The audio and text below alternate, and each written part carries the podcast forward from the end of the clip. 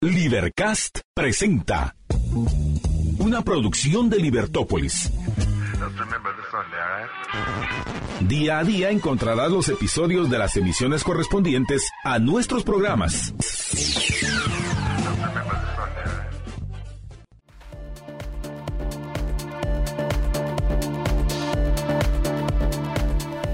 Muy buenas tardes, estimados Radio Escuchas. Estamos en una nueva emisión de su programa Libertópolis al mediodía. Les saluda Jorge Yacos, está conmigo Juan Pablo y, y Marta Yolanda se une con nosotros en el siguiente segmento. Y pues hoy tenemos un programa interesantísimo. Vamos a estar eh, conversando acerca de la situación en Guatemala, la situación en el mundo.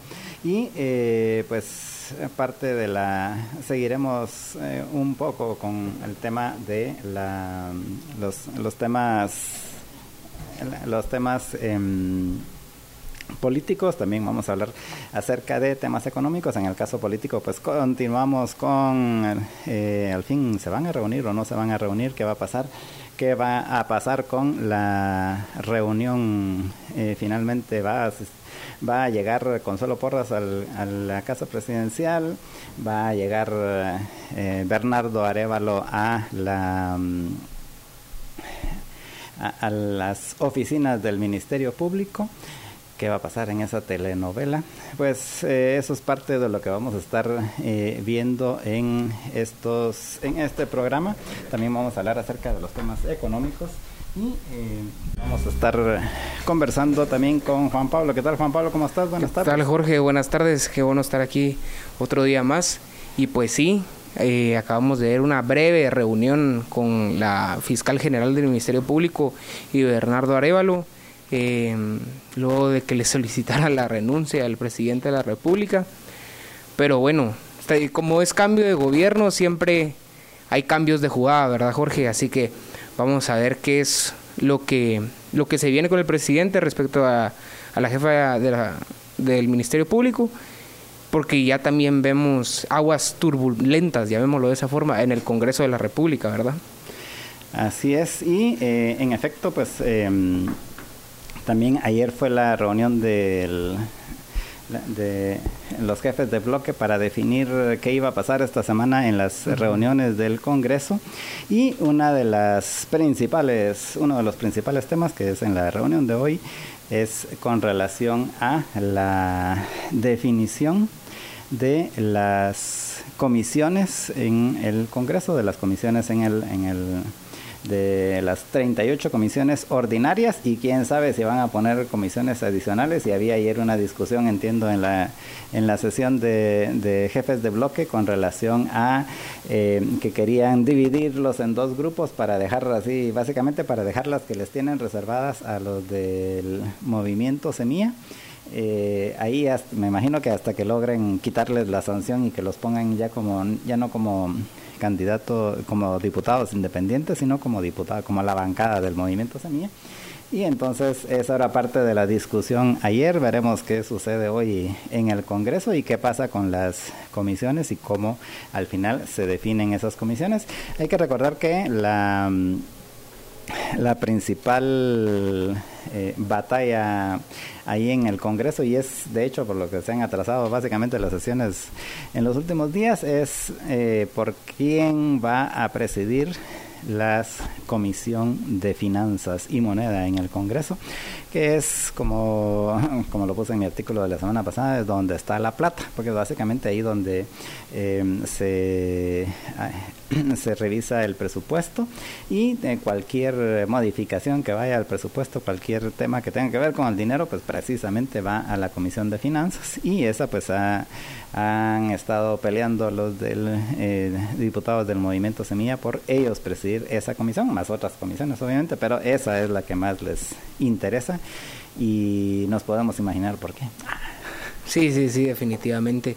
Em, lo que veía yo principalmente de otro, de un diputado de la actual legislatura, era de que, claramente de la oposición, no recuerdo su nombre precisamente ahorita, pero decía algo muy importante y es lo es la razón por la cual ha retrasado tanto el procedimiento en estas apenas seis eh, sesiones que ha tenido el Congreso, incluyendo la solemne y con las de jefe de bloque, solo han tenido seis. Pero en, estas, la mitad han habido retrasos. Y hay que decirlo honestamente, los retrasos han sido gracias al movimiento Semilla. Pero lo que mencionaba el diputado era de que nos hemos retrasado por la necedad de la bancada Semilla de querer hacer las cosas ellos, para ellos y solo con ellos. O sea, la política sabemos de que se tiene que negociar, no se puede gobernar, solo yo voy a gobernar y nadie más va a gobernar. Eso ya ni sería unos movimientos políticos de democracia, porque no estaríamos incluyendo a los representantes de diferentes pensamientos que son las bancadas del Congreso de la República. Así que es triste ver cómo solo para presidir las comisiones el movimiento Semilla está con esa necesidad de que se le reconozca como bancada para perseguir esas comisiones, porque a mi parecer, y esto es algo que lo podemos analizar si regresamos tres sesiones antes, que es cuando se juramenta en la junta directiva presidida por Neri Ramos, que vemos ahí dos diputados de la UNE. Así que mi parecer es el único intento que ha hecho el movimiento Sevilla para aliarse con otros partidos es la junta directiva. Y, y a mi parecer ha fracasado porque ya vemos la tercera, la segunda sesión ordinaria la tuvieron que cerrar a falta de junta directiva, no a falta del pleno. Sí, eso fue el colmo. Sí, así que esa necesidad del movimiento Semilla, verla solo porque sí o sí quiere dirigir las comisiones, está afectando al Congreso. Esperemos que ya no siga y que empiecen las negociaciones como se debe hacer con los partidos. Así es, y eh, al final esto es precisamente em, lo que se da en aquí y en todos lados en los congresos, en donde al final es básicamente, em, afortunadamente en Guatemala, bueno, en Guatemala ya desde hace mucho tiempo, pues ya no hay aplanadoras, aunque ahorita se dijo que era una aplanadora precisamente porque fundaron 105 votos para, para, para aprobar eh, la junta directiva. Pero, eh, pero eh, al final, pues es importante para un sistema republicano el que, en el que no un, un, solo, una sola persona o un solo grupo de personas tengan todo el poder o, buena parte del poder.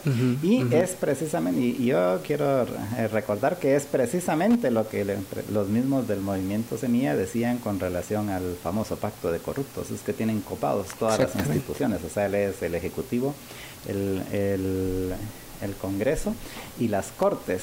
Y ahora resulta que más o menos van, ellos quieren estar en la misma línea, solo que como, como siempre el maniqueísmo, algo lo que pasa es que los otros eran los corruptos y los otros son los malos, nosotros somos los buenos, entonces nosotros sí podemos tener todo el poder porque lo vamos a usar para el bien, mm, no, para, no como lo saben los otros, para el mal, ¿no? Pero eh, en, en, un sistema republicano, lo ideal es que ninguna persona, ningún grupo tenga todo el poder, sino que esté lo más dividido posible, precisamente para que no puedan abusar del poder, porque el poder tiende a corromper y el poder absoluto corrompe absolutamente, decía Lord Acton. Vamos a tener que ir a una pausa, pero antes de ir a una pausa, déjenme contarles que voy a disfrutar un gelato de menta con chocolate en el, durante la pausa. Y aquí se los estoy enseñando a quienes nos están viendo en la transmisión. Y también recordarles a todos que todos pueden disfrutar de los gelatos de Primo de Roma. Para hacerlo, lo único que tienen que hacer es ir a una de las tiendas. Está una aquí en la zona 10 en Fontavela, una en Carretera El Salvador en Pradera Concepción y una en la Roosevelt en el picoteo de Miraflores, en el centro comercial Miraflores. En el tercer piso está el food hall que se llama Picoteo, ahí encuentra a Primo de Roma. Y si no puede ir a ninguno de esos lugares, pues no se preocupe, Primo de Roma puede llegar hasta usted, solo tiene que llamar o escribirles al 3190 9912. 3190 9912 es el teléfono y celular y eh, WhatsApp de Primo de Roma. Así que ya sabe, 3190 9912. Vamos a una pausa y regresamos con ustedes en unos minutos. Estamos en su programa Libertópolis al mediodía. Buenas tardes, estimados amigos. Es para mí, Marta Yolanda Díaz Durán, un gran gusto unirme a la transmisión del mediodía de Libertópolis junto con mis amigos, compañeros Juan Pablo y Jorge George, Juan Pablo, bienvenidos, o mejor dicho, bienvenida yo. Qué gusto irme a esta conversación. Bienvenida Marta Yolanda al programa. Y quiero seguir con este tema de la bienvenida, porque oficialmente queremos darle ya la bienvenida a Juan Pablo, que conocen los oyentes, que nos ha acompañado en, no solo en la cobertura de las elecciones, en la toma eh, o en el cambio de gobierno, ese accidentado que tuvimos el pasado 14 de enero, e hizo una, una cobertura, además de arriesgada, hizo una cobertura, pues me pareció interesante. Creo que se llamaba Tiago. Tiago, hola.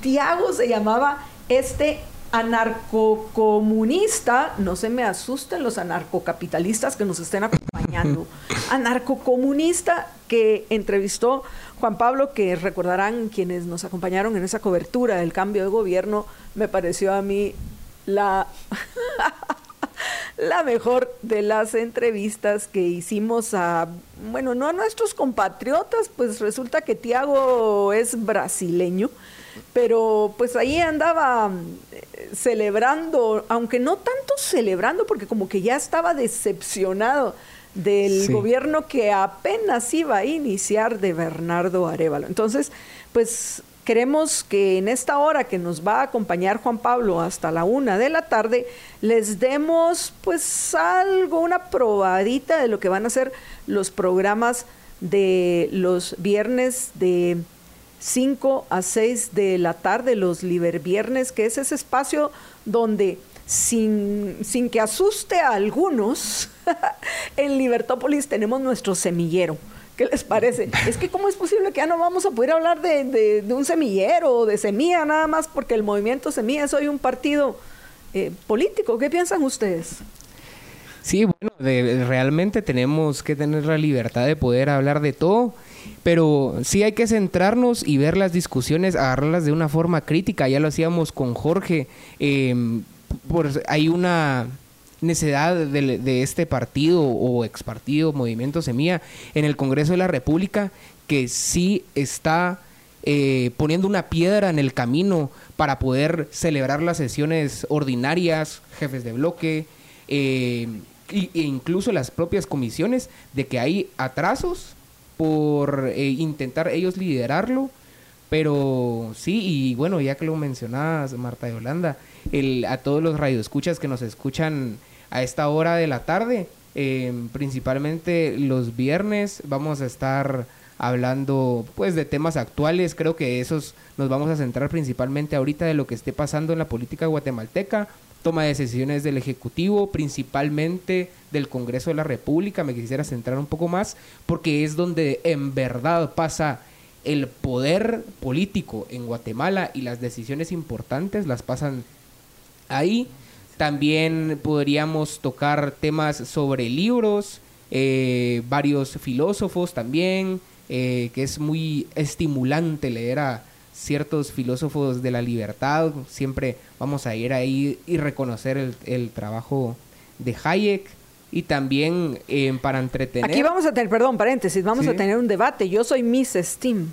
Ah, yo soy Hayek Team. ¡Oh, ¡Qué maravilla! Me encanta, me encanta que haya debate. Aunque es... es sutil el debate. Es, sutil el debate. Sí, no es muy diferente. Pero, sí hay un Hayek Team y hay un Mrs. Team. Jorge va a ser el Hazlitt Team, digo. bueno, realmente soy Mrs. Ayn Rand Team. Ok. Yo realmente soy un poco de todos. Pero bueno, Juan Pablo, entonces aquí tenemos al hayekiano Juan Pablo que va a estar de eh, responsable de los viernes y ya los está invitando para los temas que, que van a estar abordando. A ver, ya que en este segmento, luego, repito, vamos ya junto con Juan Pablo a hacer un análisis de lo que hoy está sucediendo en el Congreso, porque vamos a coincidir contigo, Juan Pablo, de que al final donde se pueden hacer los cambios para bien o para mal es en el Congreso de la República. Por eso hay que poner mucha atención a lo que está sucediendo. Pero antes de eso, Juan Pablo, ¿Qué es lo que te motiva a ti, un joven de... ¿Cuántos años tenés? 21. Un joven de 21 años. Nosotros tenemos claro por qué queremos tener a alguien de 21 años acá. Primero, porque ya no es un adolescente, ya tiene 21 años, ya no es un teenager. Entonces, eso nos permite hablar con un joven Ya que tiene ya cierta ma- madurez, ya eh, en cualquier lugar del mundo le, le pueden servir un trago con algún contenido de alcohol, etcétera.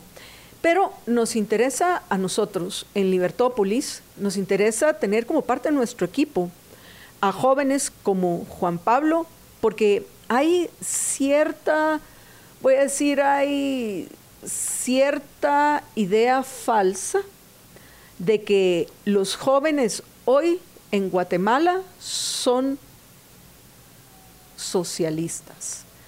Y nosotros hemos probado en Libertópolis que no, o son progres, pues. Nosotros hemos probado en Libertópolis que no es así. ¿Cuántos menores de 25 años han pasado ya, o menores de 30 han pasado ya por nuestro segmento de los viernes, ese que en su tiempo le dio, eh, lo dio a conocer Gloria Álvarez cuando eran los viernes de Gloria? que luego llegó José Fernando Orellana Huer, hoy ambos profesionales destacados. Gloria ya en, eh, dentro de la, una decisión que tiene que tomar dentro de cuatro años en lo que respecta a su candida- candidatura presidencial, porque dentro de cuatro años ya va a tener tranquilamente, le da suficiente para oficial para poder ser candidata a presidente. Y hemos visto nuestros queridos Estefan y Alex que nos a- abandonan por motivos académicos, eh, que pues ya se encuentran en el último tramo de, de sus carreras respectivas que, que nos van a dejar como conductores, pero van a seguir sin duda como voces dentro de Libertópolis, porque una vez se pasa por Libertópolis vas a ser un libertopoliano. ¿Qué tal? Ahí nos estamos No, sacando un término Liberhéroe. o un liberhéroe o un libertoponiano. Vamos a ver, ese, vamos a, a manejar ese gentilicio. Pero pues vas a ser, vas a llevar ya en tus venas la sangre de Libertópolis. Pero lo que sí vemos es que la realidad, como sucede también con los adultos, es que la mayoría de jóvenes, y vamos a de- definir qué entendemos por jóvenes, que es tal vez menores de 25 años, 25, 26, la mayoría son indiferentes a lo que sucede a nivel político. Son realmente una minoría. Hoy, como lo era hace 20, 30 años, cuando pues eh, Jorge o yo estábamos comenzando también nuestras carreras, no ha cambiado mucho esa, eh, eh, esa tendencia a que la mayoría es indiferente. Y luego la minoría que, que participa se da, dependiendo cuán bulliciosa sea, se da a conocer y pareciera que esa minoría eh, representa a una mayoría que, que no representa a nadie, porque tú solo te puedes representar a ti mismo. Entonces, hemos visto, eso sí, que por lo menos dentro de esa minoría que le interesa la cosa eh, pública, los temas políticos en Guatemala, la minoría de, de esos eh, menores de 25 años, de esa minoría, pareciera que la mayoría tienden a, a repetir el discurso, y no hay nada de nuevo en ese discurso, a repetir el discurso estatista, intervencionista, de estados benefactores, de papá gobierno, que querés que te resuelva la vida en todos los sentidos, económicamente, este que mm, te haga justicia de no sé qué agravio que te hizo alguien que fue exitoso, en fin, tantas cosas. O sea, sí se mira mucha, voy a, voy a ser benevolente, mucha ingenuidad en lo que respecta a las expresiones de estos menores de 25 años. Esta minoría es la mayoría de esa minoría que, que tienden, pareciera, a, a identificarse como progres. Sin embargo, tú vas contracorriente. ¿Por qué, Juan Pablo? ¿Y por qué asumir la responsabilidad de, conducir eh, los micrófonos, ya no como invitado del programa, sino yo creo que lo estoy asustando. No, no está bien, está emocionando. Sino como el conductor principal, porque ser el segundo micrófono es más cómodo. Solo cuando te toca asumir las, las funciones del primer micrófono, empezás a sudar. Pero ser el primer micrófono de un programa es eh, una carga importante sobre tus hombros. ¿Qué es lo que te lleva a ti a animarte a aceptar ese reto y, por qué hacerlo? ¿Por qué ir contracorriente? Bueno, pues antes de que se me quiebre la voz por los nervios que me metió Marta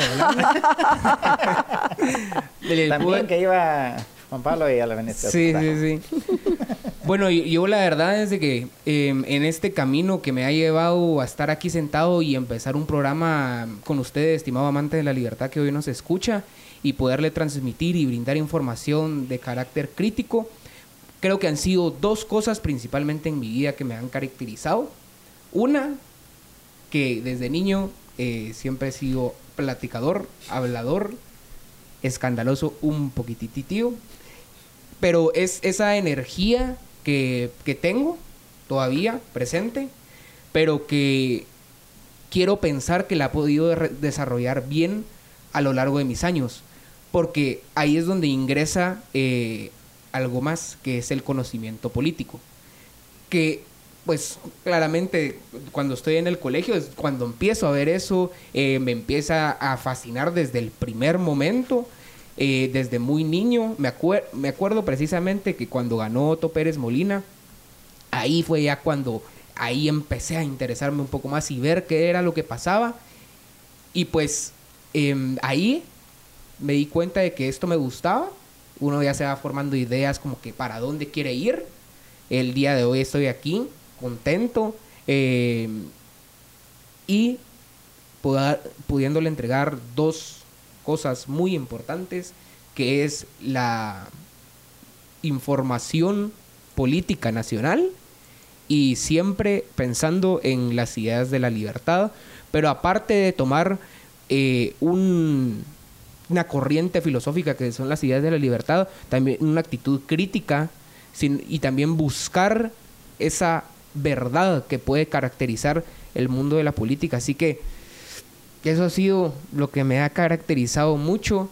Em, espero que, que lo pueda seguir haciendo y principalmente ahorita que ya lo digo aquí a viva voz, si usted radio escucha nos puede em, escuchar, pero no sé qué, le invito y ya le voy a robar audiencia a Marta de Holanda y a Jorge, pero los invito a que nos que se una a las transmisiones los viernes de 5 de la tarde para que para que me acompañe y para que no me sienta tan solo.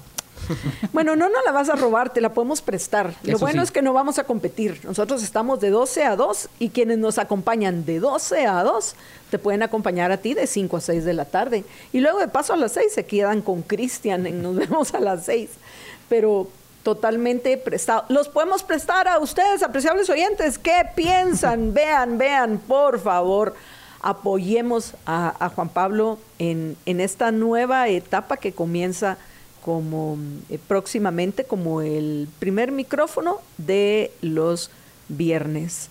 Y bueno, tenemos que ir a la pausa para que les mostremos ese análisis del cual eh, podemos eh, presumir que es único en Libertópolis. Juan Pablo, ¿algo más que querrás compartir con, con los oyentes? previo a que nos vayamos a la pausa y ya le entremos a, discutir lo que está sucediendo a nivel político. Por supuesto, algo debemos de comentar de esta discusión que hay entre el presidente Bernardo Arevalo y eh, Consuelo Porras en lo que respecta a esa esperada reunión entre ellos que pues bueno, yo adelanto, yo en lo particular eh, espero que se dé, porque necesitamos que, que haya paz para que cada uno se enfoque en sus responsabilidades primordiales. Consuelo Porras en investigar los delitos y los crímenes que se cometen en Guatemala para presentar buenos casos que no sean rechazados por los jueces por lo mal preparados que están. Si es que, si es, que es correcto que la persona sospechosa, el sospechoso es culpable, y si, y, si no, buscar a quién es el, el responsable y justificar con la evidencia científica que es culpable de determinado delito o crimen. Y en el caso de Bernardo Arevalo, a ejecutar. Por eso es el presidente del Ejecutivo. Entonces sí, tenemos que ir, saliendo de eso, pero vamos a comentar más adelante al respecto. Pero algo más que querrás agregar antes de que nos vayamos a la pausa, Juan Pablo. Pues recalcar que ahí vamos a estar a las 5 de la tarde los viernes para que nos esté acompañando. Y algo muy importante que es algo que sí me acompaña, me va a estar escuchando muchas veces, que es, y él nos daba una breve pincelada, Marta de Holanda, em, hablando del tema de que los jóvenes ahora tal vez no les interesa mucho la política o están de un lado fijo, em, ideológico, porque ese discurso es el que ha ganado y ha proliferado más su palabra y no el otro discurso de la libertad. Lo invito a que escuche otras opiniones y que crezca Em, pues su punto de vista y su pues su educación política porque hay bastante y no es que yo esté diciendo que yo la tenga toda me falta bastante. Y menciono este tema por el, una palabra que surge mucho que es llamar a las personas apolíticas que yo si no si no puedo creer en una palabra no creería en esa. Porque me parece buenísimo el, el tema apolítico es viene de la polis, que la polis somos todos. Así que apolítico es decir como yo no soy de la sociedad, yo no soy de ustedes, yo estoy afuera. y todos estamos adentro. Sinónimo de ermitaño, Exacto, algo así. Henry David Thoreau. Pero eh, solo eso, estamos eh, adentro de la política, todo lo que hagamos a nivel personal, eh, con un par de personas más repercute en la política, ya no, aunque no sean decisiones públicas. Así que em, informémonos y veamos qué nos puede comunicar la política a nivel nacional.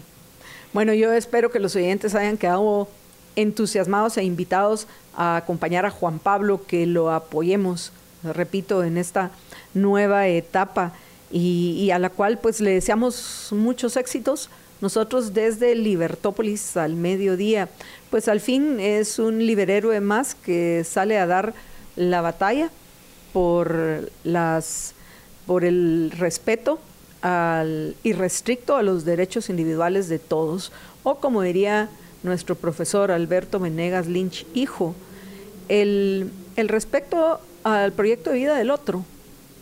Que si tan solo aprendiéramos eso, cuán diferente sería nuestra sociedad. Pero, Juan Pablo, vamos a ir a una breve pausa y regresamos con ustedes en unos minutos para que le entremos a las noticias que, quieren un mayor contexto, un análisis y que quieren escuchar los oyentes de Libertópolis de parte nuestra, sobre todo que ayer cuando analizamos a profundidad la visita fallida, como la llamó Bernardo Arevalo, de Consuelo Porras a, la junta de gobierno que la invitó Arevalo, no se había dado la siguiente invitación, que como a estas alturas, estoy segura, ya lo saben la mayoría de nuestros oyentes, esa invitación hoy la gira Consuelo Porras a Bernardo Arevalo. ¿Cuál es el contexto legal, entre comillas, de esta invitación? ¿Cuáles podrían ser las consecuencias, si acaso las hay, de que Consuelo Porras solo haya llegado a saludar al presidente y se haya ido? Porque por lo menos hay fotografías. Ahí está la evidencia de que se saludaron cordialmente. Y lo más importante, ¿cuáles son las consecuencias que tiene este, e, e, este enfrentamiento entre el presidente del Ejecutivo, Bernardo Arevalo, y la fiscal general, Consuelo Porras, las consecuencias que tiene para nosotros, los ciudadanos, los que vivimos en la polis, pues al fin la polis es la ciudad. Y nosotros, todos aquellos que, como bien lo expresó Juan Pablo, queremos vivir en sociedad, aunque no querramos con el solo hecho de vivir en una polis, pues vamos a ser políticos. Yo sé que lo que no le gusta a la gente es pensar en que es un político partidario, o sea, que es un, eh, que usted podría ser un Mario Taracena, una Sandra Torres, un eh, Samuel Pérez, un yo que sé quién. Ese político no quiere ser la mayoría de la gente, pero sí tenemos que involucrarnos en la política si queremos que las cosas cambien para bien. Nos vamos a ir a una breve pausa después de este anuncio que tiene para ustedes Jorge Jacobs. Adelante, George. Así es, solamente recordarles que ahora usted puede preparar loncheras divertidas para los peques y para toda la familia con la variedad de jamones Bremen y las salchichas con queso jumbo, ideales para sorprender cada día. Bremen está más cerca de ti, con tres tiendas ubicadas, una en la zona 1, la otra aquí en la zona 10 y la otra en carretera a El Salvador. Descubra la variedad de los embutidos Bremen y puede realizar usted también sus pedidos a domicilio llamando al 3265 4027. Recuerde 3265 4027 porque recuerde que si es con Bremen, sí. Deja de que divertidas, riquísimas. Riquísimas. Otra vez el teléfono, George. 3265 4027 es el teléfono para servicio a domicilio de Bremen y se lo llevan a la puerta de su casa 3265 4027. Qué maravilla sin necesidad de meterte al tránsito horroroso de Guatemala. Vamos a una breve pausa y regresamos con ustedes en unos minutos. Quédense con nosotros.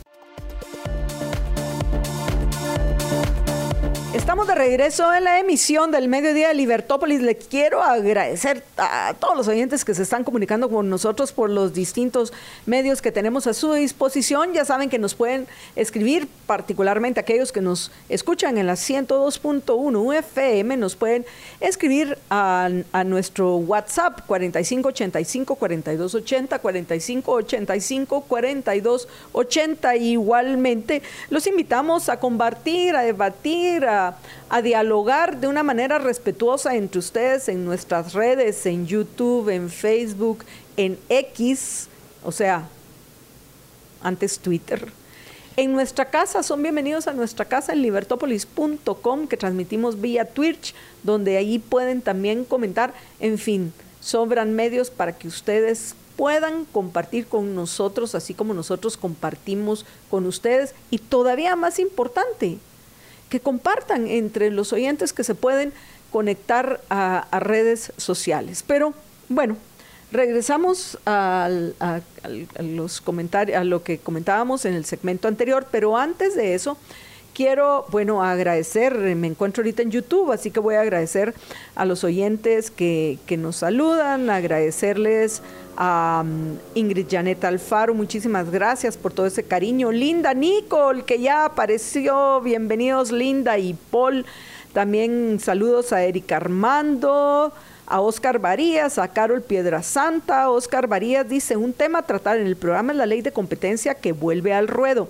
Así es, Oscar, estamos en sintonía. Y el motivo por el cual no le hemos dedicado un programa completo a la ley de competencias es que eh, de competencia es porque a estas alturas ni siquiera los diputados saben cuál de todas las iniciativas van a, discutir y lo que es peor, si van a presentar una nueva. Porque hay, si recuerdo correctamente, hay por lo menos tres iniciativas de, la ley anticompetencia, porque lo que hay hoy en el Congreso es eso, es una ley anticompetencia. No es una ley que favorezca la competencia, es una ley que busca obstaculizar a los que ya están invirtiendo, produciendo y creando riqueza en Guatemala y privilegiar, sí, privilegiar, darles privilegios a los cuates que no hay forma que puedan competir con los otros. Entonces, Si hay quienes consideran que los que compiten tienen algún privilegio, una ley privada, como pues ahora sí teníamos ratos de no recordar que privilegio viene del término privilegio, ley privada, eso es lo que significa. Lo que privilegios solo pueden tener aquellos que son beneficiados, ya sea una o varias personas, y sus empresas que son beneficiados con una legislación, y digo porque como aquí tenemos un hayekiano, una legislación, y eso es correcto, en ese punto estoy de acuerdo, perdón, con el paréntesis, en ese de acuerdo, punto estoy totalmente de acuerdo con Hayek, aunque creo que Hayek lo que hace es elaborar lo que le enseñó su maestro Mises.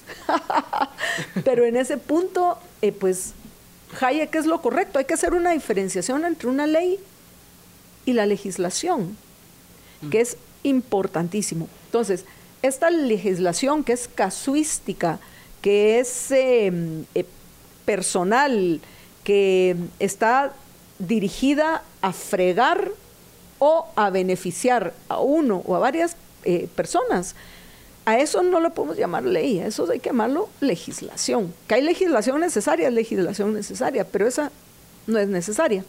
Pero comentábamos durante la pausa y vamos a, mencionar, el, solo para terminar de mencionar la propuesta que nos está haciendo Oscar Varías, el motivo por el cual no le hemos dedicado un programa completo es a eso, no sabemos cuál es la ley anticompetencia que van a discutir en el Congreso, porque bien mencionábamos durante la pausa con, con Jorge y con Juan Pablo.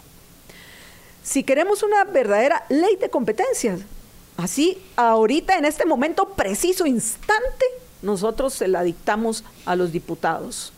Lo único que tienen que hacer es, bueno, los considerandos, pónganlos ustedes. Yo les voy a decir, eh, de una vez vamos a, llegar al meollo del asunto, que es qué debe ser el, el, el texto, forma y fondo de esa ley debe ser para eliminar.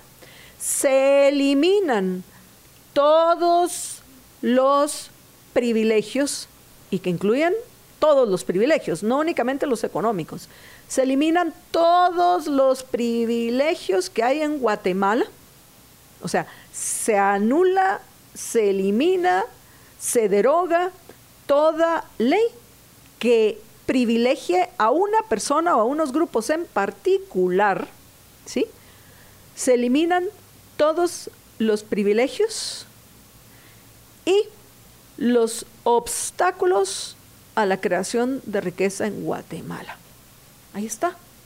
Ahí está su ley de competencia propuesta por mí, pero bueno, vamos a ver qué es lo que piensan Juan Pablo y, Jorge al respecto. ¿Quién de los dos? Ahí va Juan Pablo primero, adelante. Como es nuestro invitado, le vamos a dar la palabra a él primero y luego vamos con Jorge. Gracias, gracias, Marta Yolanda. Yo solo quería ser breve eh, con lo que se mencionaba.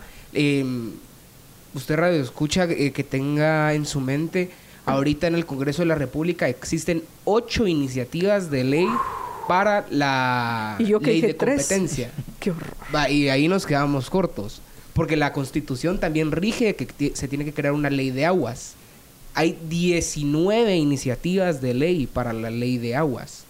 Es lo que comúnmente se le llama en el en carácter eh, de, de abogados la reserva de ley, lo que nos comanda la constitución ya escrita en donde nos dice se tiene que crear. Aquí tengo el artículo 127 de la Constitución Política de la República, que es el régimen de aguas, en donde dice una ley específica regulará esta materia.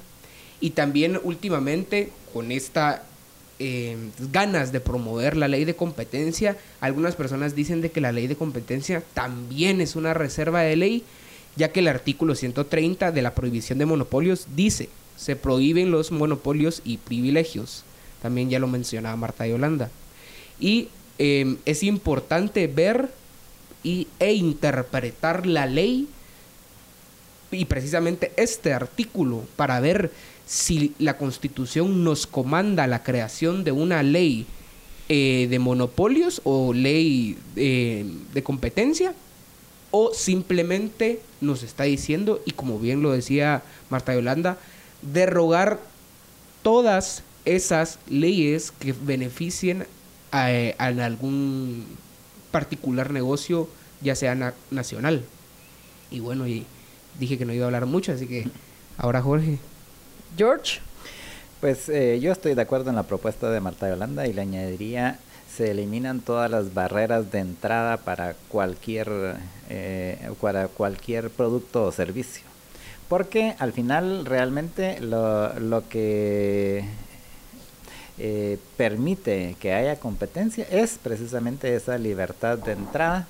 Porque generalmente los privilegios a los que de los que hablaba Marta Yolanda hace un rato eh, generalmente a lo que se, lo que se refieren es que solo una X persona o solo una X empresa o solo una X compañía puede producir o puede eh, vender o puede distribuir un X producto. Entonces, eh, junto con la eliminación de todos esos privilegios, pues también de una vez una cláusula en la cual se eliminan todas las barreras de entrada, que aquí hay muchas barreras de entrada. ¿Por qué cree que los precios de las medicinas aquí son tan altos? Porque hay muchas barreras de entrada que tienen que ver con el gobierno. Al final, eh, la mayor parte de los obstáculos, si es que no todos los obstáculos a la competencia, generalmente los pone el gobierno, ya sea a través de permisos, a través de licencias, a través de, trámites, a través de que tiene que tener una autorización porque ese producto que ya lo aprobaron en ya lo aprobaron en todos los países desarrollados, aquí tiene que ir con, con aquí que se lo aprueben aquí porque aquí van a, seguro le van a encontrar cuál es el problema, la fórmula química esa que ya aprobaron en todo el resto del mundo. ¿no?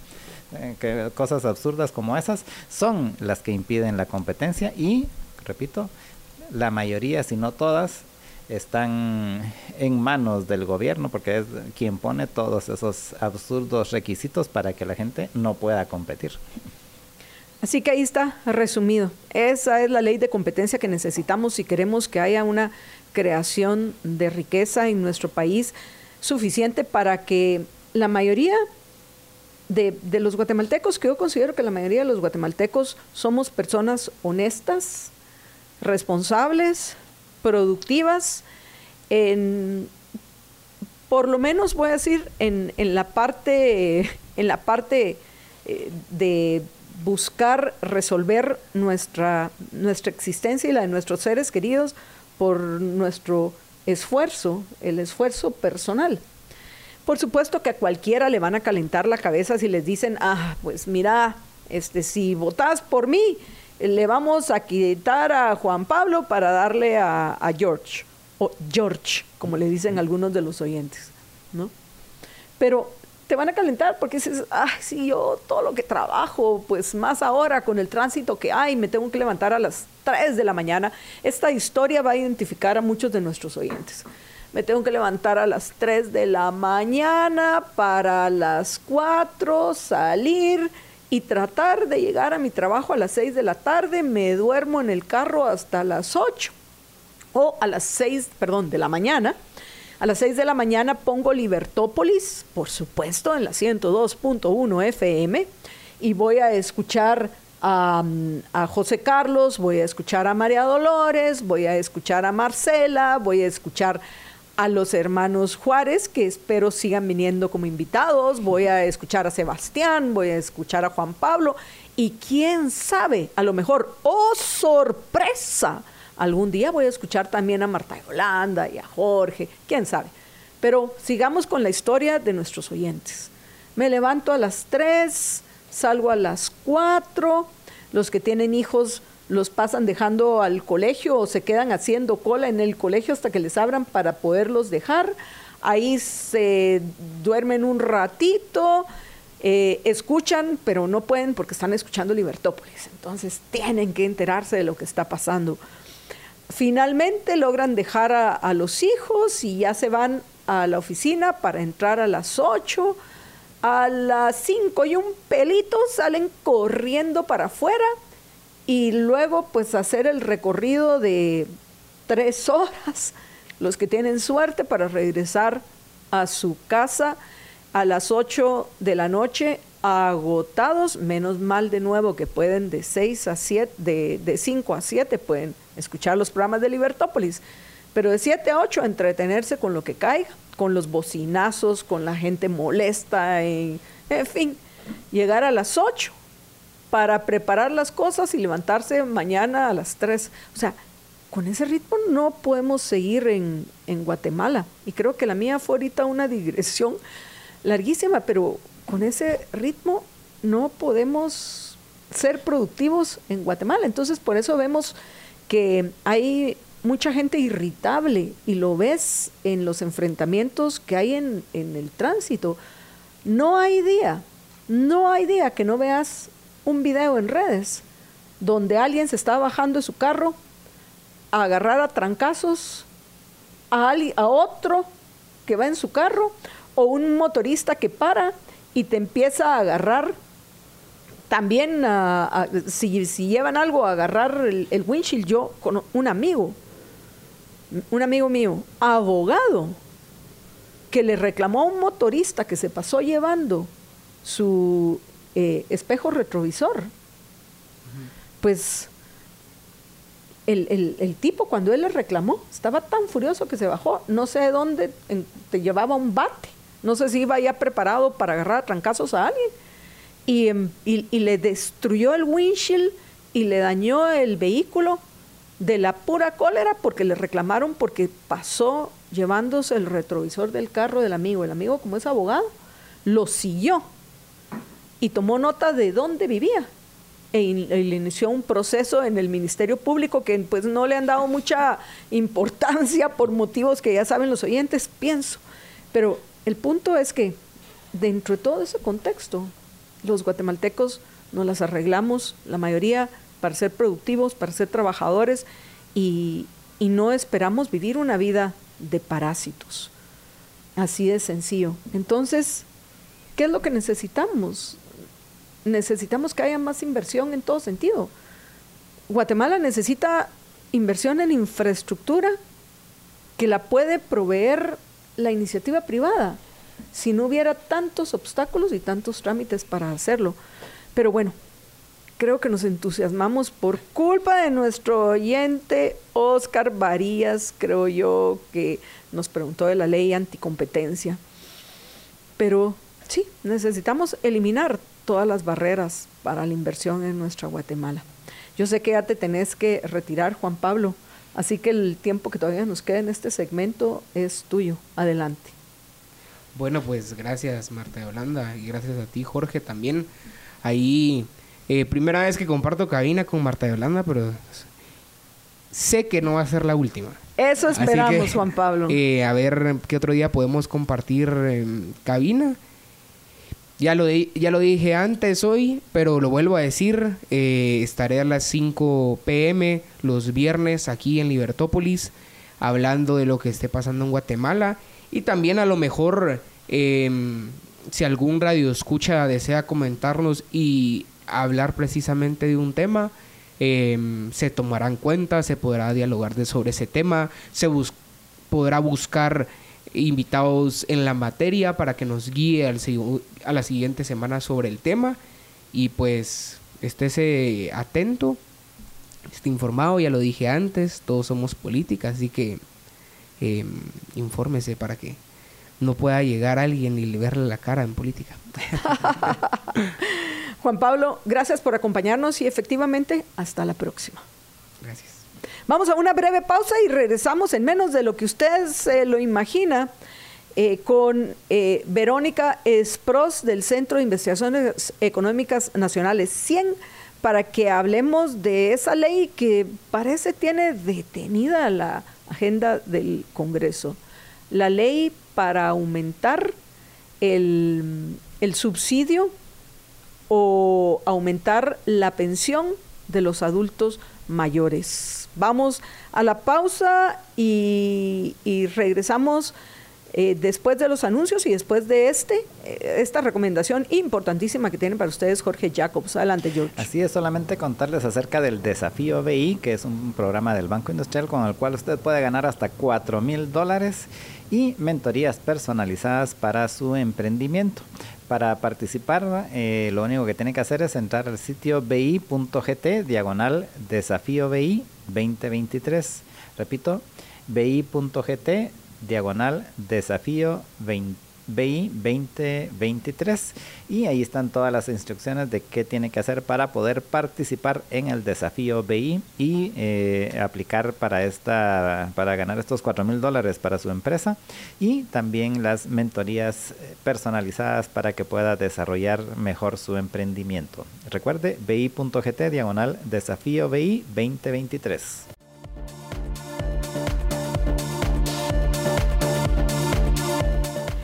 Estamos de regreso en la emisión del mediodía de Libertópolis. Le pedimos a los oyentes que este, se desconectaron de redes sociales, que se vuelvan a conectar. Ya eh, iniciamos de nuevo la transmisión.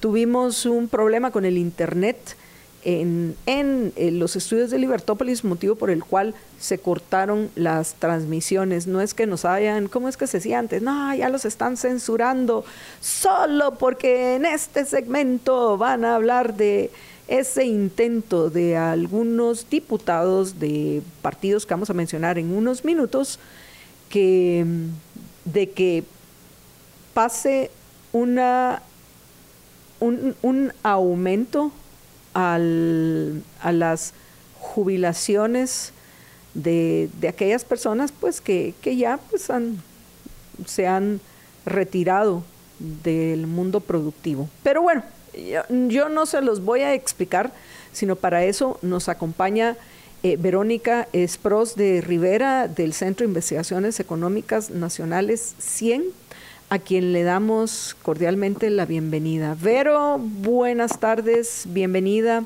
y adelante. ¿Qué tal? Buenas tardes, Yoli, y a todos los radioescuchas. Un gusto estar con ustedes ahora para conversar de este desafío que tenemos en el país. Y yo diría que es un desafío innecesario. Esos desafíos tontos que nos ponemos los guatemaltecos y que solo nos distraen. Tal vez es una cortina de humo, pero en realidad puede tener efectos gravísimos para la economía futura del país, afectándonos a nosotros, a nuestros hijos y quizás a nuestros nietos por el costo fiscal que pueda implicar. Si me refiero a este proyecto, esta iniciativa de ley que se llama la 5563, que están discutiendo en el Congreso y que hemos escuchado que la quisieran pasar como de emergencia, lo cual no se percibe que en ningún momento sea una emergencia. Sí, Jorge. Verónica, ¿y de qué trata esta iniciativa que tanto eh, eh, ha levantado las aguas ahí en el, en el Congreso? Pues por lo que he podido leer, pero hay que leerla muy bien, muy de fondo. Quizás el punto es ese, no la tomemos a la ligera. No es una iniciativa de ley intrascendente, por el contrario, es sumamente trascendente. Entonces amerita foros, amerita que el Ministerio de Finanzas haga un, un análisis bien profundo y lo presente en público y los centros de investigación puedan pronunciarse también, porque implica cambios tanto a los aportes que hacen los empleados públicos al sistema de clases pasivas civiles del Estado, como también cambios al monto de las pensiones. Recordemos que las pensiones de quien, de quien ha sido un, empleado público ya son gamonales en relación a las de GIGS. O sea, ya son eh, relativamente mejores y recordemos que el sistema de clases pasivas civiles del Estado es un sistema de reparto simple. Lo que ingresa no alcanza para pagar las pensiones. Ustedes saben que en el año 2023, en el presupuesto 2023, y que por lo tanto sería el mismo de este año, eh, los egresos por pensiones fueron de 6.305.1 millones de quetzales mientras que los aportes por concepto de las cotizaciones que le deducen, teóricamente le deducen cotizaciones al empleado público, sumó 2.975.6 millones. Quiere decir que hay 3.329 millones que ya estamos poniendo los ciudadanos guatemaltecos contribuyentes. 3.300 millones. Con eso podríamos estar combatiendo la desnutrición crónica, podríamos estar dotando de laptops a todos los niños de la secundaria, a todos los estudiantes de secundaria. O sea, el costo de oportunidad de 3.300 millones que ya tenemos hoy día es fuerte. Y lo quieren implementar, o sea, hay que tener esos datos, no podemos comprometer impuestos sin saber exactamente qué estamos financiando. Bueno, yo iría aún más lejos, Vero. Si esos 3 mil millones de quetzales quedaran en los bolsillos de quienes lo hemos generado, la mayoría eh, empresarios y nuestros trabajadores que, que son responsables, que son productivos, podríamos estar creando las fuentes de trabajo que permitan que muchos de nuestros compatriotas no tomen la difícil decisión de emigrar arriesgando su vida y que cada padre de familia tenga el dinero para comprarle las laptops, laptops que quiera a sus hijos. Al final el origen del problema es pensar que eh, los tributarios tenemos que financiar todos estos medios para que podamos eh, vivir la mejor vida posible en un momento determinado de, de la historia, ¿no? Entonces, el, punto es que lo que ellos están haciendo es profundizar más una medida populista que lo único que busca es votos, aunque en este, en este momento, y, yo, Marta Yolanda Díaz Durán, me hago responsable de este comentario, no sé, no, no entiendo por qué quienes están promoviendo esta norma son los diputados de, del Partido Valor, del Partido Unionista, principalmente Álvaro Arzú Escobar, que yo me he tomado el tiempo de, recuerdan que MD les eh, estaba aconsejando que de vez en cuando tomen el tiempo de ver las reuniones de jefes de bloque del Congreso de la República, porque se transmiten completas en el canal de en YouTube del Congreso. Pienso que nosotros, al, por la hora que, que son pienso que hay, tenemos oportunidad algún día de transmitirla. Deberíamos de organizarnos para transmitirla en nuestras redes el próximo lunes. La que recién pasó, la vi completa. Y, y sí, sí, traté de, de no dormirme. Pero la realidad es que cuando escuchas las cosas que dicen los diputados, es difícil que que tengas paz y reposo para descansar, porque entre estas eh, se presentó y quien la presentó, el primero que habla del tema, por lo menos este lunes, es Álvaro Arzú. ¿Por qué? Si saben, como bien ya lo dijo Vero, independientemente de cuál debería ser el ideal que debemos apuntar, no hay que renunciar a los ideales, sino que hay que buscar el camino que nos lleven a hacerlos una realidad. La el hecho hoy es que existe esa, eh, esa ley de, jubilación y esta ley de clases pasivas, que Vero eh, nos puede repetir el, el número de, la iniciativa con la cual piensan modificar esta legislación. Pero venir e irresponsablemente cuando ni siquiera tienen fondos o de dónde saben, bueno, al final, Vero, todo el dinero sale del mismo lugar, que es el bolsillo de los tributarios. Todo en algún momento va a salir de tu bolsillo, del de Jorge, del de Alex, del mío, del de Juan Pablo que se acaba de ir y de todos los que nos están escuchando. De ahí es de donde va a salir el dinero. Pero el punto es que dentro de la organización del presupuesto no tienen ninguna fuente de ingresos para, el, para poder cumplir con ese objetivo.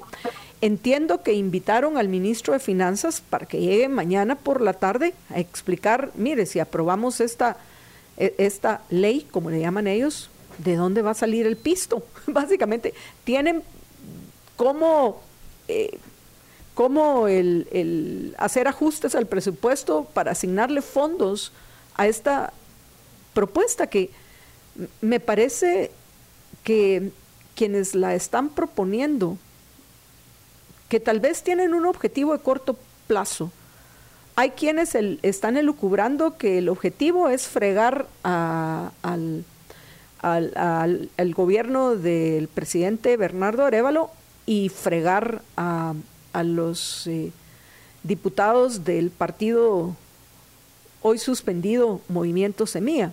Eso es lo que están elucubrando. Pero la realidad es que por un objetivo tan cortoplacista, como bien estás planteando, Vero. Están metiéndonos en un embrollo mayor a los tributarios. Si me permites hacer mi, último comentario, porque pues me voy a tener que retirar, pero sí, creo que este tema es fundamental. Eh, yo propondría y yo le daría el beneficio de la duda a estos partidos, sobre todo a Valor y Unionista, yo creo que comprenden la importancia de hacer una reforma previsional, tiene una reforma previsional donde privilegiemos el ahorro de las personas en una cuenta individual, que ahorita mejor se haga una reforma integral que abarque incluso a, a también, ¿verdad? Y, y, y a clases pasivas que no se le haga un remiendo, que no se le haga un parche y un parche con gran costo político, ¿verdad? Sino que se haga bien hecho una reforma que nos tomemos cuatro meses de análisis, por ejemplo, y ese es el llamado que hacemos a los partidos que están promoviendo esta iniciativa. Creo que no se han dado cuenta del costo fiscal que tiene, no se han dado cuenta de las implicancias tan fuertes que va a tener en un horizonte de mediano y largo plazo porque no es solo para este partido de gobierno, nos estaríamos automolestando, autoclavando, como diríamos, por un periodo muy largo de tiempo como país. Es ponernos, ¿sabes qué?, una ancla al desarrollo de este país. O sea, esta ley es realmente una perversidad, el querer hacerlo sin saber cuál es el costo que tiene. Entonces, mi comentario es que démosle el beneficio de la duda a los partidos y que más bien cambien la tónica a hacer una reforma para la cuenta individual, para la capitalización individual y ya no sigamos poniéndole parches a un sistema que a todas luces es deficitario, si ya le estamos metiendo 3.300 millones de subsidio fiscal al día de hoy. Quizás no lo saben, quizás no lo tienen tan claro y ojalá reflexionen. Gracias a ustedes por escucharme y seguimos pendientes del tema. Gracias, Vero, por acompañarnos y hasta la próxima. Gracias. Y bueno, apreciables amigos, vamos a ir a una breve pausa después de este anuncio que tiene para ustedes Jorge Jacobs y cuando regresemos vamos a comentar sobre este tema y también vamos a, compartir con ustedes las eh, reflexiones eh, en lo que respecta a esta situación eh, que que, estamos viendo todos, todos, todos estamos siendo testigos, esta situación incómoda entre el presidente Arevalo y la fiscal general Consuelo Porras. George. Solo recordarles de que ahora los, bueno, ahora no, desde hace mucho tiempo, los programas de Libertópolis también los puede escuchar en su aplicación de podcast, ya sea en Spotify, en iTunes, en iTunes Music, en Podbean, en cualquier aplicación que usted tenga de podcast, también puede escuchar los programas de Libertópolis, solo tiene que buscarlos así como Libertópolis y ahí están todos los programas para que usted los pueda escuchar en cualquier momento, en el mejor, eh, en el momento en que usted eh, lo desea, pues puede escuchar los programas de Libertópolis en el podcast. Vamos a una breve pausa, ya regresamos. Estamos de regreso en la emisión del mediodía de Libertópolis y bueno, en lo que respecta a lo que comentábamos con, con Verónica Espro, sí, definitivamente es un tema, Jorge, que hay que tratar con un poco más de detalle, qué es lo que está sucediendo con mm, el resucitar esta, eh, esta iniciativa que pretende aumentar los ingresos de los jubilados, ¿qué? de nuevo, yo sé que hay gente que lamentablemente recibe muy poco dinero y a las alturas del partido y con la inflación que provoca el gobierno, porque recordemos bien que la inflación es el peor de los impuestos, la inflación es un impuesto escondido que ni siquiera es aprobado por el Congreso, cuando se supone que únicamente en, la legislación guatemalteca.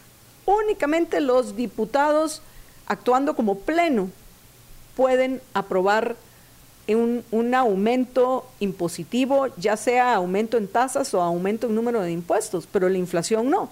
La inflación lo hacen simple y sencillamente aumentando la masa monetaria ya sea por medio de la impresión como de, de, billetitos que cada vez se puede comprar menos con ellos, como es en el caso de Estados Unidos o en el caso de Guatemala, por otras argucias que se han inventado los, los burócratas para poder el, apoyar, entre comillas, al gobierno porque se supone que son los únicos, bueno, y los primeros que se enteran, mucha viene más inflación, gastemos los quetzales y, y, busquemos el, algunos activos que, que sean, eh, que no sean sujetos a esa inflación, como por ejemplo el Bitcoin.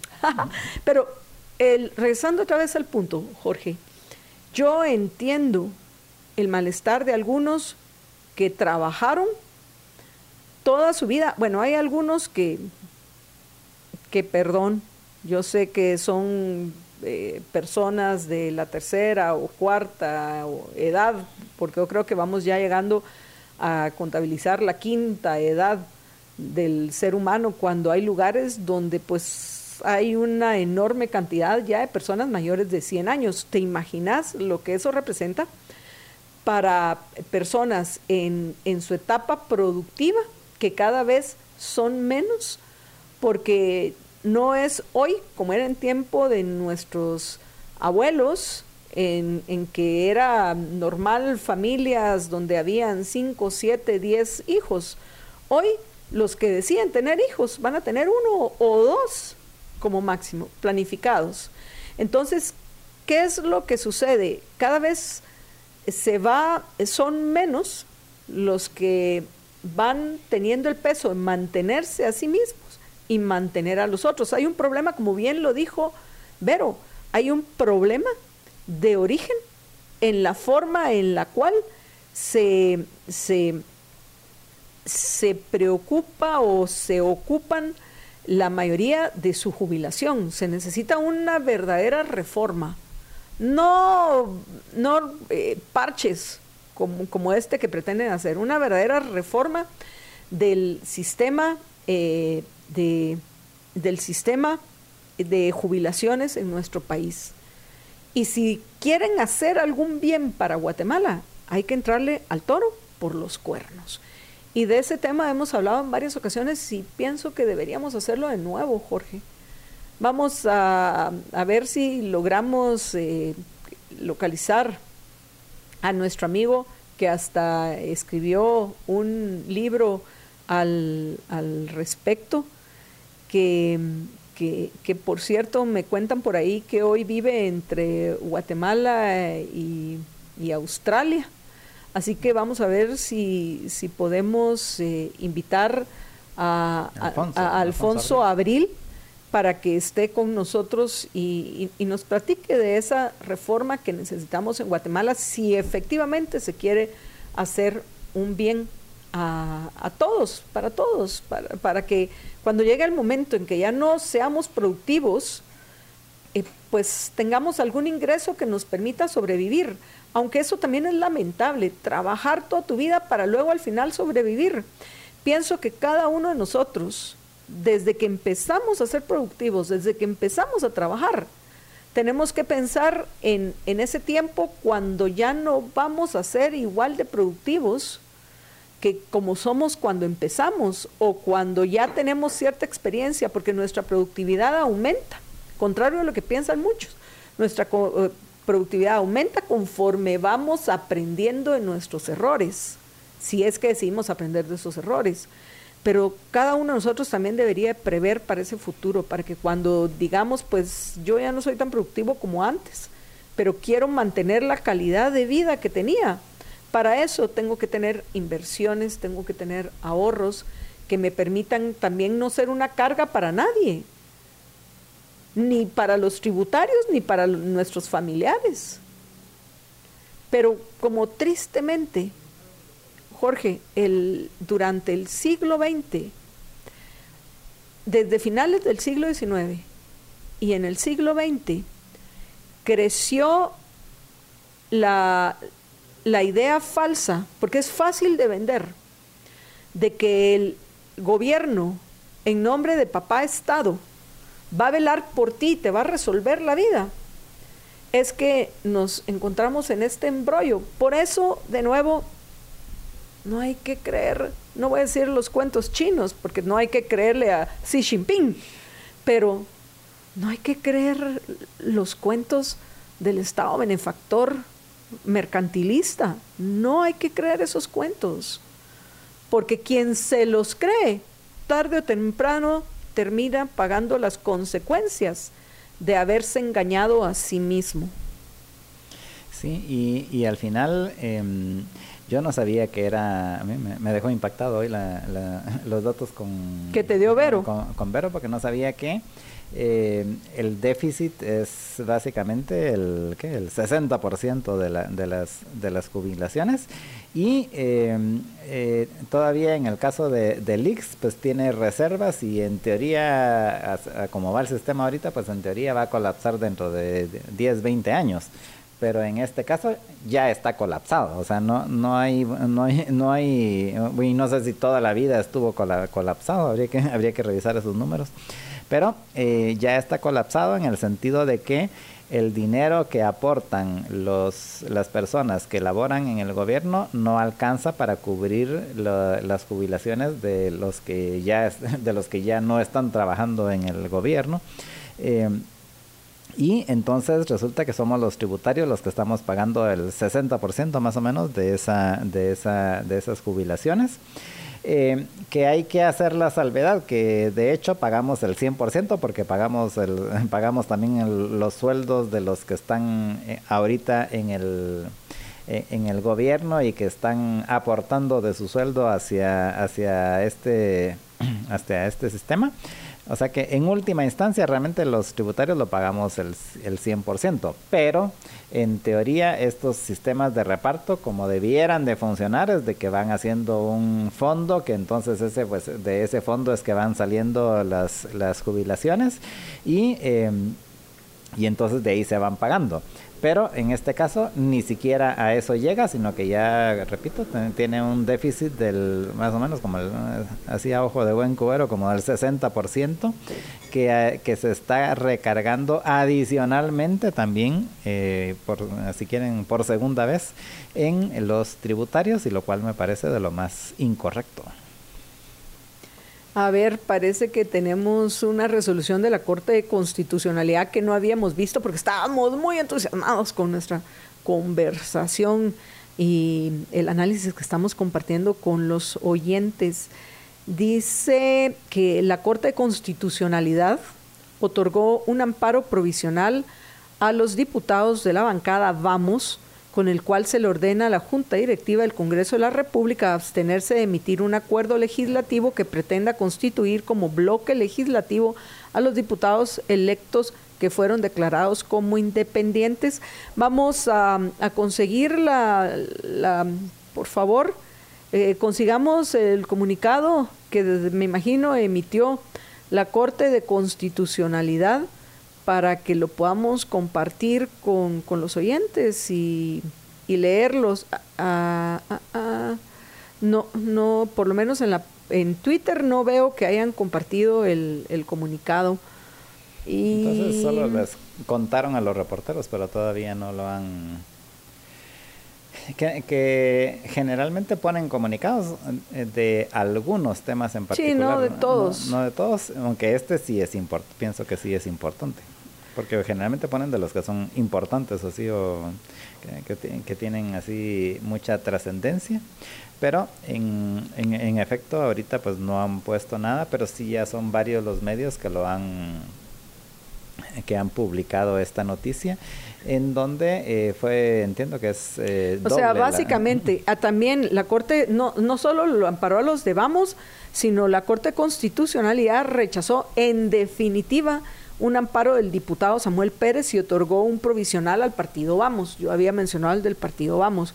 Con esta decisión, los diputados del movimiento Semilla no pueden optar a puestos de junta directiva, comisiones de trabajo o instancias de jefes de bloques mientras siga la medida cautelar del juzgado que ayer, por cierto, se llevó a cabo la, primera declaración de los empleados del Tribunal Supremo Electoral que fueron, eh, que fueron citados a declarar y hasta la, la presidenta del Tribunal Supremo Electoral, Blanca Alfaro, fue a esta, a esta eh, primera audiencia de, esta audiencia de primera declaración, donde eh, al final el, el, juez Freddy Orellana tomó la decisión nuevamente de dejarlo en reserva, que lo único que para lo cual sirve eso es para, para que aquellos que somos creyentes del Estado de derecho, del derecho, de la igualdad de todos ante la ley, eh,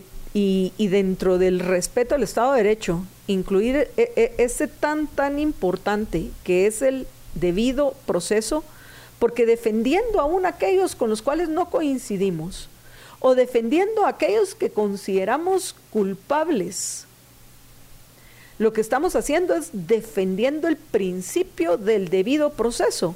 Cuando uno defiende principios, pues no siempre va a, no siempre va a, beneficiar a, gente que sea de tu agrado. Como el famoso caso de las elecciones, nosotros defendimos el principio, defendimos el, principio primero de, primero, primero y más importante, el principio que nos va a permitir en, mil, en, el año 2026, en el año 2026, iniciar un nuevo proceso de elección, no, 2027, para iniciar un nuevo proceso de elecciones que nos permita en el 2028, a principios del 2028, el que tome posesión un nuevo gobierno. Entonces nosotros defendimos un principio. De nuevo, cuando se defienden principios, la gente puede decir cualquier tontería y las hay y sobran que los dicen. No solo en las redes sociales, sino hasta en nuestras los comentarios de las redes. Me cuentan de que, de que la gente de nuevo dice, repito, yo soy responsable de lo que digo, no de lo que usted entienda, si es que entiende lo que yo digo. Pero hay gente que, mis gordos, en fin, creen que nosotros defendíamos el fraude. Primero que todo, nosotros pensamos que fraude no hubo, que fue un proceso de elecciones cuestionable. Es diferente a lo que sucedió el día de las elecciones. Que le guste a quien le guste. Y ahora aguántense yo voté nulo por motivos que son ampliamente conocidos y no los voy a repetir, pero quienes votaron como votaron, que en el caso del Congreso votaron la mayoría para Vamos, votamos para, votaron para UNE, votaron para el movimiento Semilla y todo el montón de otros partidos que tienen alguna representación en el Congreso, pues aguántense, así es como ustedes votaron. Y los que no fueron a votar también aguántense mucha, porque fuimos convocados más de 9 millones de guatemaltecos para que ejerciéramos nuestro derecho al voto, que solo podemos ejercerlo cada cuatro años. Y lo que pasó, tanto en la primera como en la segunda vuelta, los resultados son los que son. Confirmado, no porque fulanito dijo o porque el MP dice que presentó pruebas que la Mara quiere creer, perdón por la expresión de Mara, los que están en, en, contra de, de, Bernardo Arevalo y del socialismo que dicen que trae a Guatemala o la agenda bla, bla, bla, lo que quieran, eh, eh, aducir como argumento de estar en contra, independientemente de eso, les guste o no. La minoría que votó efectivamente, de esa minoría, la mayoría los eligió a ellos para el Ejecutivo y al Congreso ya dije, es pues bueno, es ese fiambre que tenemos hoy de partidos políticos. Así que eso es, pero hay que defender, hay que tener visión de largo plazo, hay que defender los principios. Y ahora regresando a este tema, nosotros defendemos el principio del debido proceso.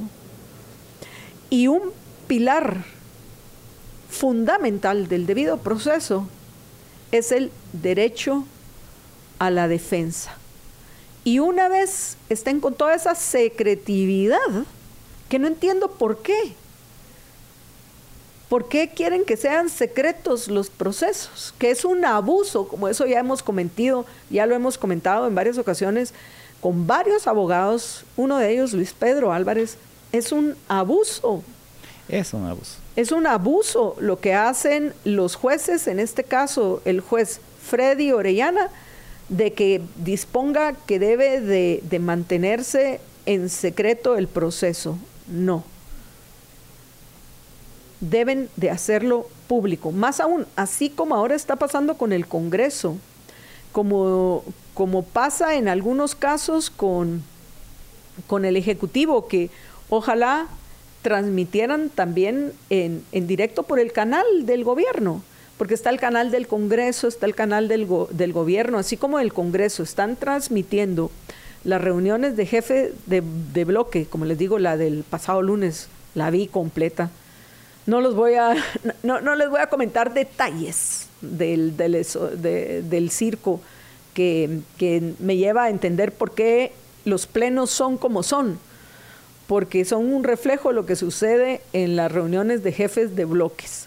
Pero así como el Congreso está transmitiendo por su canal todas estas sesiones para quienes quieran verlo, el, Ejecutivo también debería de, hacerlo en lo que respecta a, los gabinetes de gobierno, o la mayoría de estos, obviamente los que hay información sensible de, mira, vamos a hacer una, como una requisa total en el infiernito. Bueno, eso sí, pues no, no debe ser informado previamente, pero en general, pienso que estos gabinetes deberían de ser también transmitidos en directo. Y entonces hubiéramos visto nosotros lo que estaba sucediendo en la en la visita frustrada, o como digo, fracasada, ¿cuál fue La visita frustrada de, de, Consuelo Porras del lunes pasado. Pero hay que defender el, el debido proceso por nosotros y por nuestros seres queridos, para que quien quiera que se encuentre en el ejercicio del poder en un momento determinado no pueda utilizar ese poder en contra mía por motivos personales, por vendetas o por favorecer a algunos que tengan algún problema con uno, sino que el poder se utilice para lo que se debe usar, que es para velar porque haya seguridad y porque haya justicia en el país, lo que hoy no hay. Recién en la cuenta de Libertópolis en eh, Twitter compartieron el dato más reciente que compartieron nuestros amigos del Centro de Investigaciones Económicas Nacionales, 100, en lo que respecta a, las, eh, a cómo han aumentado las extorsiones en nuestro país. Seguridad, no hay. Justicia, tampoco hay. Y lamentablemente la impresión que hoy tenemos muchos muchos, muchos de los cuales ni siquiera eh, se animan a expresarlo.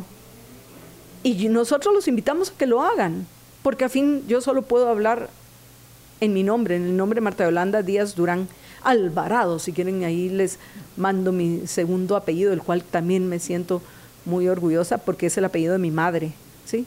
Pues bueno, Ahí tienen todos los medios que nosotros les damos para que ustedes se puedan expresar de una forma respetuosa, sin caer en los ataques ad hominem. ¿sí? El, el punto es que, que debemos defender principios y quede claro, si usted quiere escuchar nuestro programa, de nuevo, por los motivos que los hagan, ok, hágalos, pero ya sabe que nosotros vamos a defender principios y defendiendo principios no necesariamente vamos a coincidir con usted, porque si usted está empecinado en defender o atacar personas, pues con nosotros le va a dar el río, porque en alguna ocasión defender principios va a, a beneficiar a su persona querida, pero en otros, a su persona ¿qué término podría yo utilizar? Odiada. Es que ese es el que se me venía, pero en fin, a la mente. Así que... No favorecida. Sí. Entonces, usted no, no se pique el hígado, cuídelo. Y si nos escucha, lo hace con esa advertencia, ¿sí? Y que no vamos a cambiar. Díganos como quieran, intolerantes, intransigentes, como sea. Al final, nosotros vamos a defender principios, porque es en una sociedad de principios y principios que conocen nuestros oyentes, que son clarísimos, que son los principios que nos permitan vivir en una sociedad de personas libres, de personas responsables, con menos obstáculos en la búsqueda de su felicidad, que comparten, conviven e intercambian, respetando mutuamente nuestros derechos individuales, sea, el derecho a la propiedad, el derecho a la vida y el derecho a la libertad, que no es, no es otra cosa más que decidir qué voy a hacer con lo que es mío, mi propiedad y con mi libertad.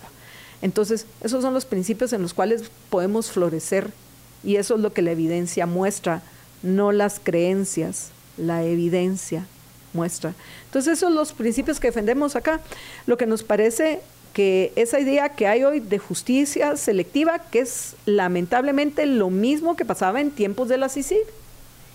La justicia selectiva. O sea, la, la, la, ley para mis enemigos y para mis amigos el privilegio. no, qué terrible.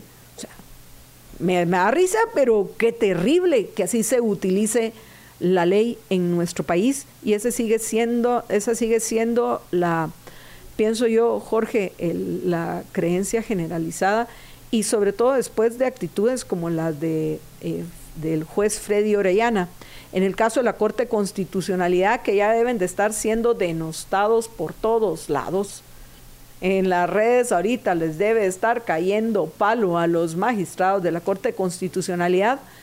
No, no están haciendo nada más que ser coherentes con las, con los, eh, las decisiones que tomaron con anterioridad.